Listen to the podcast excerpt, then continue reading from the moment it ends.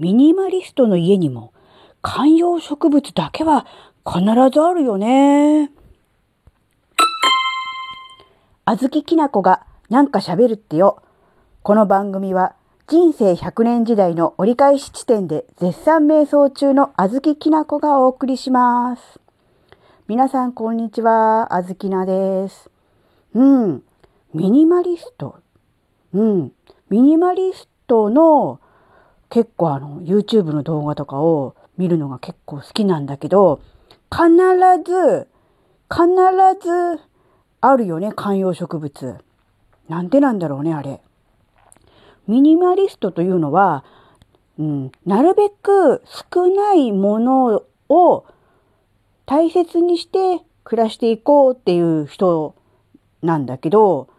物は確かに少ない。もう本当にあの、人によってはね、え、今日引っ越してきたばっかりですか？みたいな感じで、もう床面積、床面積っていうかもう床しかないみたいな感じ。家具とか家電とかも本当に最小限で、物が本当に少ないっていうよりもないに近いのかな。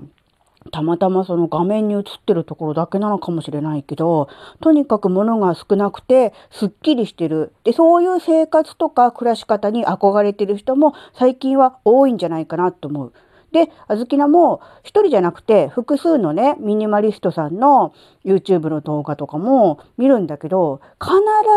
ずそんなものが少ないって言ってるミニマリストさんも観葉植物だけはあるのよ。必ず本当に面白いからちょっと調べてみてほしいんだけど、うん。なので、多分観葉植物っていうのは一見なんだろうインテリアとか飾り物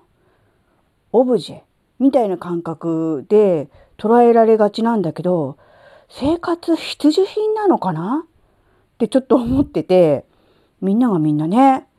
置いてあるからね。まあ確かにね絵的にもね何にもないガラーンとしたね空間で喋ってるよりも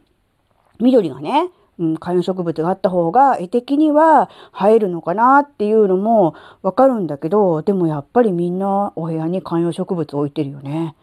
うん。それでね、ちょっと小豆菜は考えたんだけど、それって単なる、まあ、見栄えの問題。うん。YouTube の画像的にね。っていうのももちろんあるとは思うんだけど、やっぱりその植物っていうものが持つ力っていうのが、やっぱりあるのかなって思ってて、うん、まあどういうことかっていうと、まあ分かりやすく言うと人間の生活には植物、まあ、自然が必要なんじゃないのかなっていう。だから、物を極限にまで減らして暮らそうっていう考えのミニマリストさんでさえも部屋には観葉植物は置いている。そのぐらい大事なもの、大切なものなんじゃないかなっていうふうに考えてて、うん。なのでね、あの、面白いなって思ってて、なんかそういうのがね、うん、物がなければいいっていうわけではなくて、必要なものを必要な分だけ大切に使って生活していくっていう、そういうね、考え方らしいのでね、その必要なものっていうものの中に、うん、観葉植物も含まれてるんだなって思ってね。うん、それだけね、やっぱり人間にはね、自然っていうのがね、必要なんだよね。うん、身の回りにね、やっぱり緑とか自然があると、